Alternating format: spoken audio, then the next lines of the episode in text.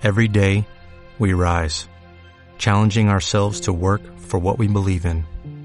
At U.S. Border Patrol, protecting our borders is more than a job, it's a calling. Agents answer the call, working together to keep our country and communities safe. If you're ready for a new mission, join U.S. Border Patrol and go beyond. Learn more at cbp.gov/careers.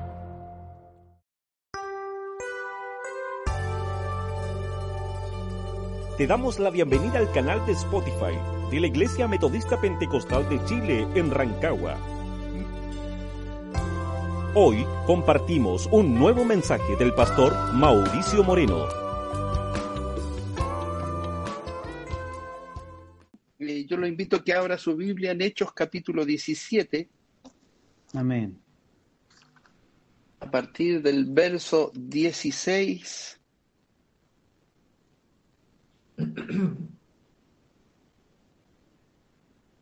Y siguiendo con, con la secuencia que Dios nos ha estado dando de su palabra, eh, bueno, la semana pasada estuvimos al pastor Marcelo García, donde Dios nos bendijo con esa hermosa palabra que el Señor le entregó.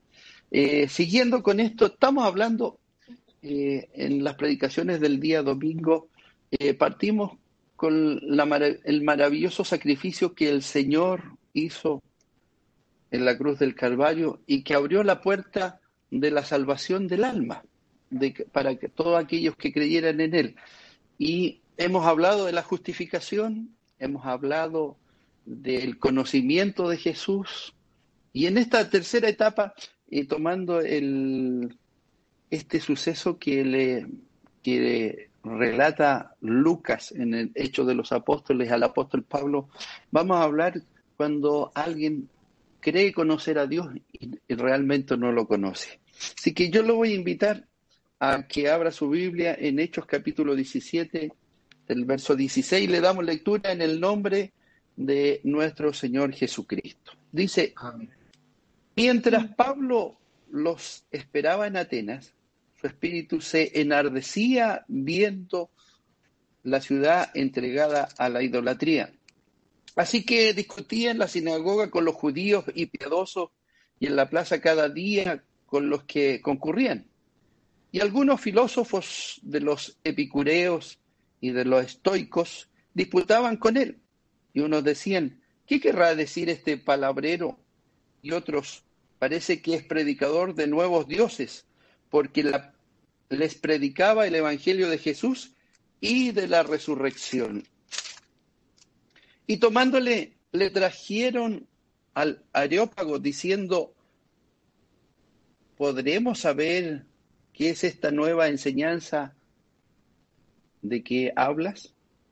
Pues traes a nuestros oídos cosas extrañas. Queremos pues saber qué quiere decir esto. Porque todos los atenienses y los extranjeros residentes allí en ninguna otra cosa se interesaban sino en decir o en oír algo nuevo. Entonces Pablo, puesto en pie en medio del areópago, dijo, varones atenienses, en todo observo que sois muy religiosos, porque pasando y mirando vuestros santuarios, allí también un altar en el cual estaba esta inscripción, al Dios no conocido, al que vosotros adoráis, pues sin conocerle es a quien yo os anuncio, el Dios que hizo el mundo y todas las cosas que en él hay. Siendo Señor del cielo y de la tierra, no habita en templos hechos de por manos humanas, ni es honrado por manos de hombres como si necesitase de algo, pues Él es quien da a todos vida y aliento y a todas las y todas las cosas. Y de una sangre ha hecho todo el linaje de los hombres para que habiten sobre toda la faz de la tierra y les ha prefijado el orden de los tiempos y los límites de sus de su habitación para que busquen a Dios si en alguna manera palpando pueda hallarle, aunque ciertamente no está lejos de cada uno de nosotros, porque en él vivimos y nos movemos y somos, como algunos de vuestros propios poetas también han dicho, porque linaje suyo somos. Siendo pues linaje de Dios, no debemos pensar que la divinidad sea semejante a oro o plata o piedra, escultura de arte y de imaginación de hombre. Pero Dios, habiendo pasado por alto los templos de esta ignorancia, ahora manda a todos los hombres en todo lugar que se arrepientan, por cuanto ha establecido un día en el cual juzgará al mundo con justicia por aquel varón a quien designó, dando fe a todos como haberle levantado de los muertos. Pero cuando oyeron lo de la resurrección de los muertos, unos se burlaban y otros decían, ya te oiremos acerca de esto otra vez. Y así Pablo salió de en medio de ellos, más algunos creyendo, juntándose con él, entre los cuales estaba Dionisio, el Areopagita, una mujer llamada Damaris y otros con ellos. Dios añada bendición a su palabra y que Dios nos dé la gracia para en este día eh, poder meditar en, en este mensaje. Bien, cuando miramos la palabra del Señor y vemos cómo Lucas, el escritor de Hechos, eh, comenta este, este episodio en la vida de Pablo, ¿ah? todos sabemos que el, gran apóstol Pablo fue el, el gran apóstol hacia los gentiles, a quien Dios puso para que entregara el mensaje de Jesucristo eh, en partes que no fueran tan solo judías, sino que también de otras culturas. Y ahí nos encontramos en, en esta ciudad de Atenas, eh, los que han estudiado en el colegio, ¿no es cierto?, en la historia universal nos hablan mucho de Atenas eh, como ciudad y que era el centro cultural de muchos filósofos y de muchos pensadores de aquel tiempo. ¿ah? Eh, yo quisiera en esta tarde y en esta tarde ya eh, partir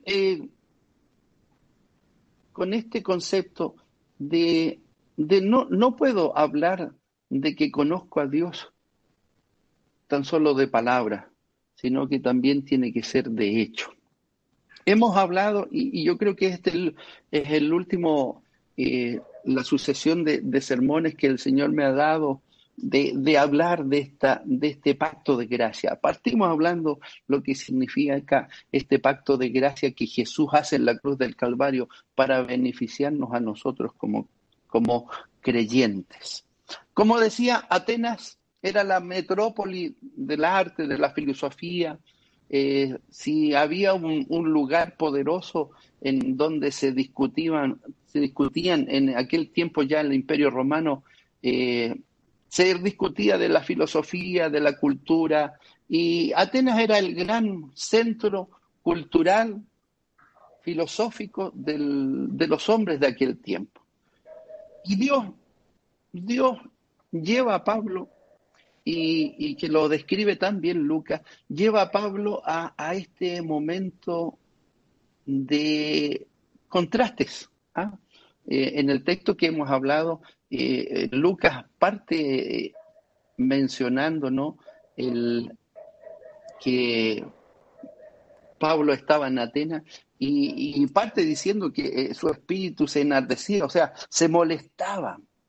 ¿Sabe por qué? Porque cuando Pablo llega a Atenas observa cuatro cosas. Primero, idolatría. ¿Por qué? Porque Atenas, a pesar que estaban llenos de gente culta, gente filosófica y de otros pensamientos, estaba lleno de dioses. ¿Sabe por qué? Porque cuál era la cultura de, de, del imperio romano y, y sobre todo de la ciudad de Atenas, que ellos creían que habían dioses. Y cuanto más dioses, eran las esculturas que ellos fabricaban las tenían para no ofender a ninguno. Ellos nunca se cerraron a la puerta y la filosofía de a cual a Pablo le molestó de tal forma de que no había que afectar a nadie. Si alguien decía que en la piedra de la esquina había un dios, ellos lo creían y fabricaban una imagen para ese dios, a tal extremo que eh, eh, Pablo parte su discurso cuando le piden que hable de su Dios, eh, habla de la escultura entre medio, en, bueno, la historia habla de aquel tiempo que en ese tiempo ya tenían más de 55 mil figuras que eran dioses, dioses, dioses, dioses por todos lados. Y entre medio del, del lugar donde filosofaban había una escultura que no tenía rostro. Y le de decían al Dios no conocido. ¿Por qué? Porque tenían miedo que les faltara algún Dios y ofendieran a ese Dios. Esa era la cultura de Atenas. Entonces, en Atenas había idolatría, había liviandad, eh, había superstición, era muy supersticioso, y una de las grandes falencias que había ahí era ignorancia. Si observa el verso 21, eh, Pablo, eh, cuando empieza a hablar, habla de, de, todo esto. En el verso 21 habla de la idolatría. Él eh, observa que en la ciudad de Atenas eh, y, entre, entre paréntesis eh, hace un comentario, Lucas en el verso 21 decía que los atenienses y los extranjeros residentes allí eh, se interesaban solo de oír algo nuevo. E, e, eso era parte de la, de la idolatría. Eh, tenían liviandad, no, no, no había mucho fundamento. ¿Por qué? Porque el verso 16 nos dice que estaba entregada a, la idolatría. Eran supersticiosos. ¿ah? Si usted lee el verso 22, eh, el, Lucas nos hace una descripción tremenda de, esta ciudad. ¿ah? Eran supersticiosos y aún más eran, tenían cierta ignorancia espiritual. ¿Por qué? Porque sabían que había un Dios, pero no tenían idea dónde estaban. Entonces, Dios toma ¿ah? a hablar y parte, ¿no es cierto?, el texto de la primera parte que hemos leído del 16 al verso 21, eh, nos, nos, da este escenario de que Pablo, ¿qué, ¿qué, empieza a hacer? Primero va a la sinagoga, porque aparte de todos los templos, de todos los dioses, también había una sinagoga judía. ¿ah? Y Pablo parte ahí hablando de Jesucristo en la sinagoga con los judíos. Y aprovecha la instancia de, ¿por qué? Porque una de las eh, tácticas de predicación del Evangelio que hizo Pablo fue predicar el Evangelio en las plazas. Entonces él partió en, la sinagoga judía, siguió predicando a Jesucristo en las plazas, más de alguien que pertenecía a este círculo filosófico donde discutían eh, sobre los dioses, sobre la existencia del hombre, escuchó a Pablo de hablar de un Dios que murió y resucitó. Y lo invitan a un lugar que se llamaba el Areópago, verso 22, y que era un lugar eh, que estaba reservado para eh, hablar de estas cosas, ¿ah? para que se dijeran discursos y cada uno dijera lo que pensaba e incluso presentar algún dios. ¿ah? Este alto concilio que existía que se llamaba Areópago. Y llevan a, Pablo a ese lugar y les empieza a hablar. Y mire, aquí hay una, una singularidad en el discurso de Pablo. Si usted observa en, en, otros sucesos que Pablo eh, predicó, él parte hablando de la historia de los judíos, de cómo Dios salva a Israel, eh, y, empieza y llega y llegaba hasta Jesucristo presentando a Jesucristo. Pero acá eh, Pablo, entre comillas, parte un poquito irónico hablando de este Dios no conocido. Y eh, si usted lee el verso 22, dice, entonces Pablo, puesto en pie en medio del areópago, dijo, teniense en todo observo que soy muy religioso. Eh, lo dijo en forma, no sé, quizás lo puedo interpretar y lo podemos interpretar un poquito irónica porque pasando y mirando vuestros santuarios, hallé también un altar en el cual estaba esta inscripción, al Dios no conocido. Esto trajo alarma, trajo conversaciones, habló de lo que él había encontrado. El verso 17 nos, nos da eh, lo que estaba hablando, después habló oficialmente y, y empieza a probar. Una de las cosas que, como decía al principio, este discurso, esta predicación, Pablo la parte diferente. ¿Por qué? Porque empieza a hablar de este Dios y se toma de este Dios no conocido para inmediatamente hablar de Jesucristo. Ahora, más allá de esto, más allá de esto, más allá de, de, este, este proceso de estudio, de cómo Dios dota a Pablo para entregar un mensaje poderoso, es lo que hoy día nosotros debemos tener. ¿ah? La seguridad. Hemos hablado, y como le dije, esta secuencia de, la palabra del Señor que hemos hecho durante cuatro o cinco domingos, eh, hemos hablado de lo que realmente interesa. ¿Y sabe lo, que realmente interesa? Este pacto de gracia, este pacto de gracia que, que hoy día Dios nos da. Pablo empieza a hablar irónicamente de este Dios no conocido. El, y, y, les empieza a decir, al que vosotros adoráis, pues sin conocerle es a quien yo anuncio. Y empieza a describirlo y empieza a describirlo y que hoy día nosotros que conocemos a Cristo es el Dios a quien nosotros adoramos, el Dios que hizo el mundo y todas las cosas. En él hay, siendo Señor del cielo y de la tierra. No habita en templos hechos por manos humanas. Y ahí me quiero detener un minuto. ¿Sabe por qué? Porque Pablo tenía una de las cosas muy claras y que hoy día que a través de este pacto de gracia que Jesucristo nos entregó en la cruz del Calvario, nosotros tenemos estos pilares de fe. Este Dios conocido, ya no, no es no conocido, es conocido. Es un Dios primero, el primer pilar de un creyente es que es un Dios creador, que hizo el mundo, ¿ah? que no habita en los templos hechos por la mano del hombre. ¿ah? ¿Sabe por qué? porque muchas veces criticamos la apariencia de los templos, algunos los encontramos bonitos, otros pequeños, otros grandes. ¿ah? Pero a Dios no, no, no es un Dios, y es lo que Pablo reafirma, no es un Dios que está confinado a cuatro paredes. ¿ah? ¿Sabe por qué? Porque cuando Cristo muere y resucita y nos da la salvación y nos da este pacto de gracia, nos dio la, la benevolencia y la majestad de poder vivir junto a Él. Hoy día no tenemos y no, no creemos, y hermano y hermana que me está escuchando, yo no creo en un Dios que está en el templo.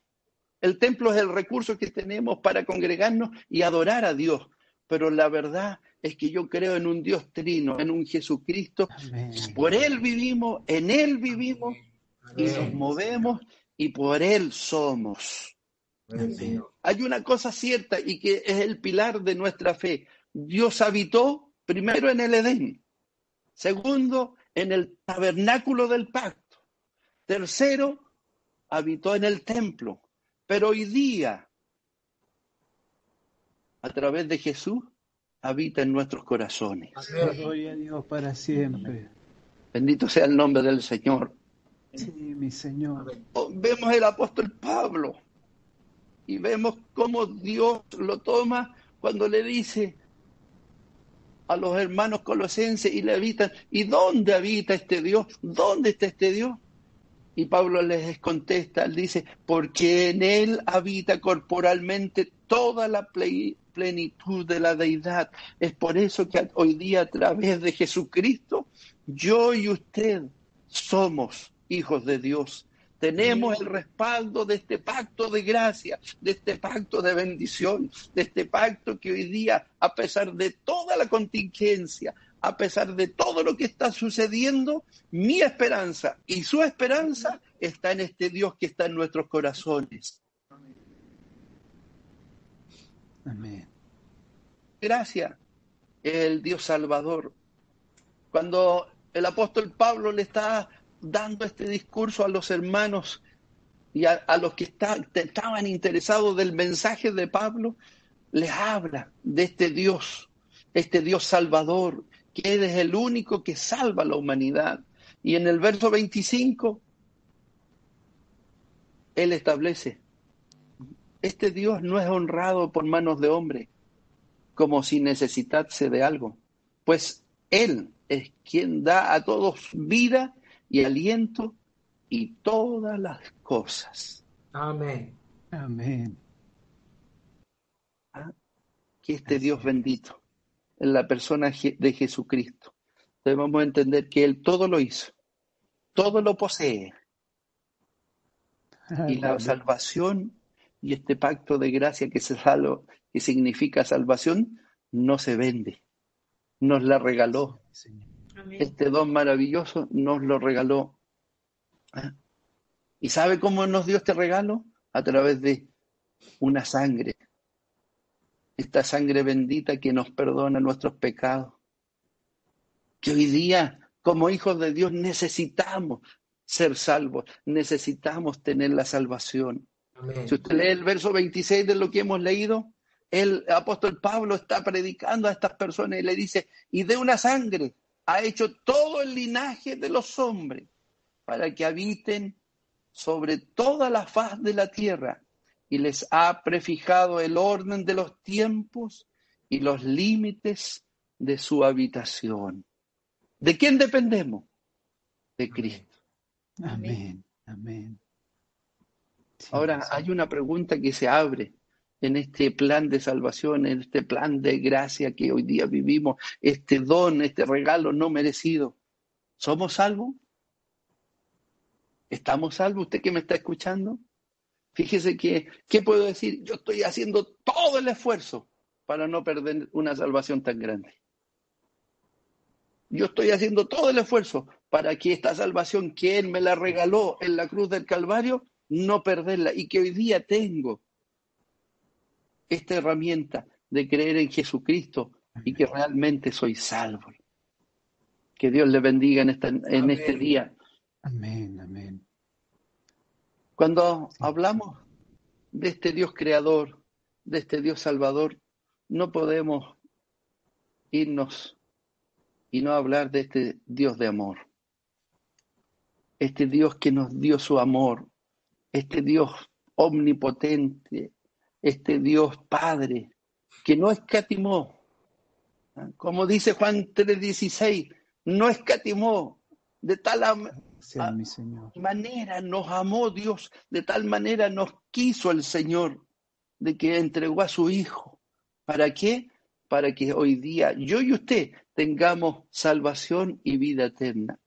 Ahora, cuando miramos el mensaje, cuando miramos el mensaje del Señor, miramos lo que Dios nos ha entregado, se repite hoy día la historia. Hoy día vivimos una sociedad como lo vivían los atenienses, ¿ah? buscando, algunos buscando a través de la idolatría, otros buscando a través de la liviandad. Y dentro de nuestras muchas iglesias nos han hecho reaccionar la liviandad de muchos que son o no son cristianos, que, que asisten, pero no se han convencido.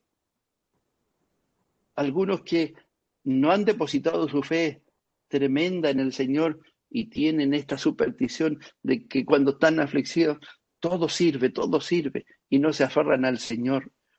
¿Y para qué decir hoy día vivimos una sociedad de ignorancia? ¿Sabe por qué? Porque el que cree en Jesucristo tiene que escudriñar la palabra del Señor. ¿Sabe por qué? Porque hoy día la palabra de Dios está revelada. La palabra de Dios está para bendición. Por eso el Señor encarece que el amor es sobre todas las cosas. El que tiene amor y el que ama a Dios tiene todas las cosas.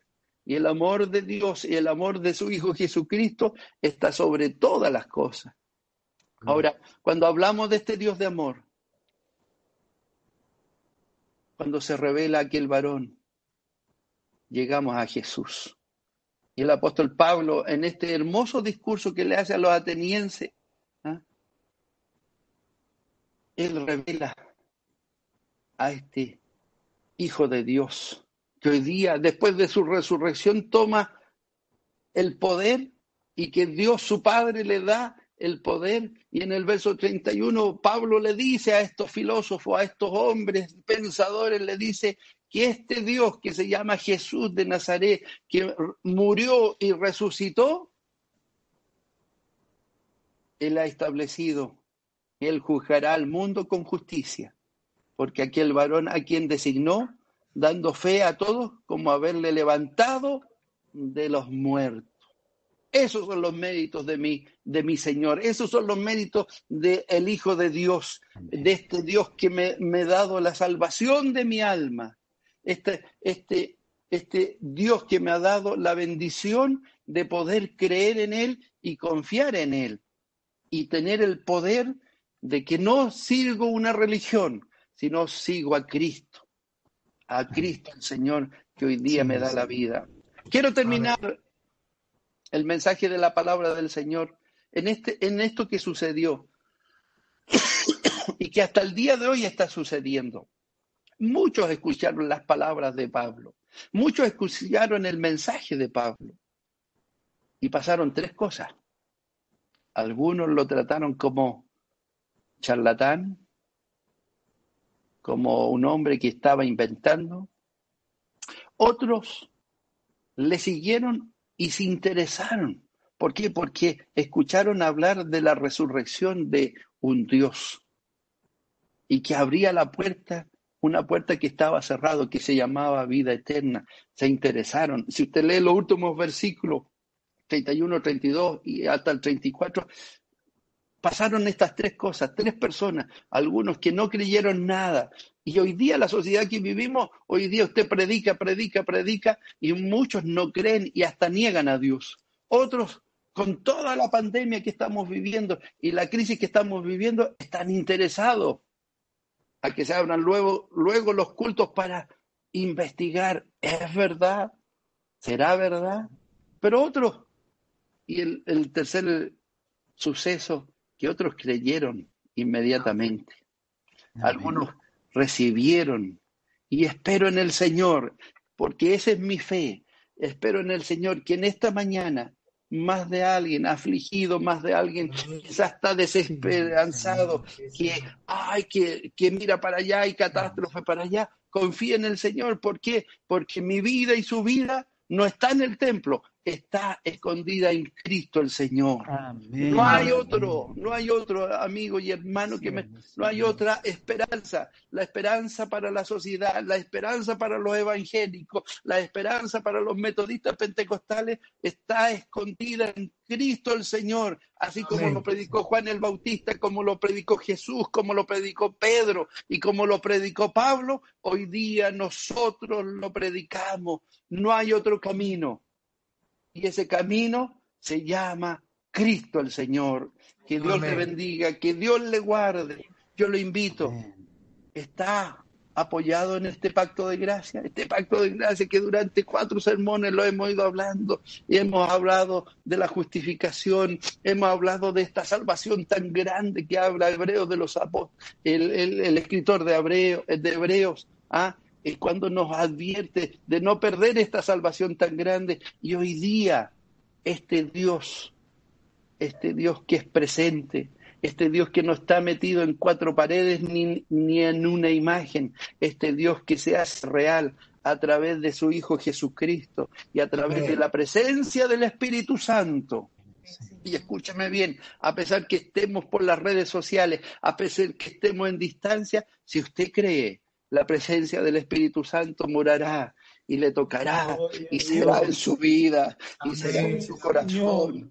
Y hermano querido, si está afligido, si está angustiado, el poder de Dios estará sobre su vida y el poder de Dios le consolará y el poder de Dios le abrirá, le abrirá las puertas de bendición. Pero tan solo tiene que creer en este Dios que es nuestro Salvador, este sí, Dios de amor Señor. que dio su vida en la cruz del Calvario para darnos vida eterna. Y esta vida eterna que está escondida, que se llama Jesucristo el Señor. Yo lo invito, si está en su hogar, si está donde esté, yo lo invito, no importa que los demás admiren, Qué maravilloso es glorificar a Dios, qué hermoso es alabar al Señor, qué hermoso es levantar las manos y decir gloria a Dios, aleluya. ¿Sabe por qué? Porque eso nos trae bendición, eso nos trae consuelo. Y así como predicó Pablo a estos filósofos estudiosos, a lo mejor nosotros no sabemos mucho. ¿Quién me está escuchando? Yo sé una cosa, que Él nunca nos va a abandonar que Él nunca nos va a dejar.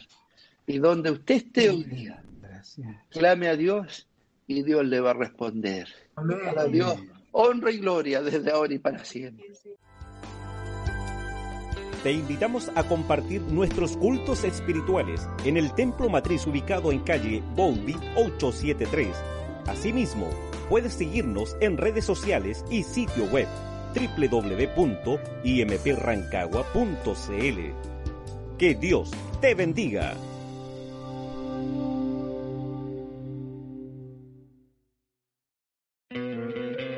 ¿No te encantaría tener 100 dólares extra en tu bolsillo?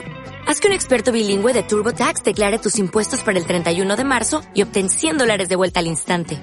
Porque no importa cuáles hayan sido tus logros del año pasado, TurboTax hace que cuenten. Obtén 100 dólares de vuelta y tus impuestos con 100% de precisión. Solo con Intuit TurboTax. Debes declarar para el 31 de marzo. Crédito solo aplicable al costo de la presentación federal con TurboTax Full Service. Oferta sujeta a cambios o cancelación en cualquier momento.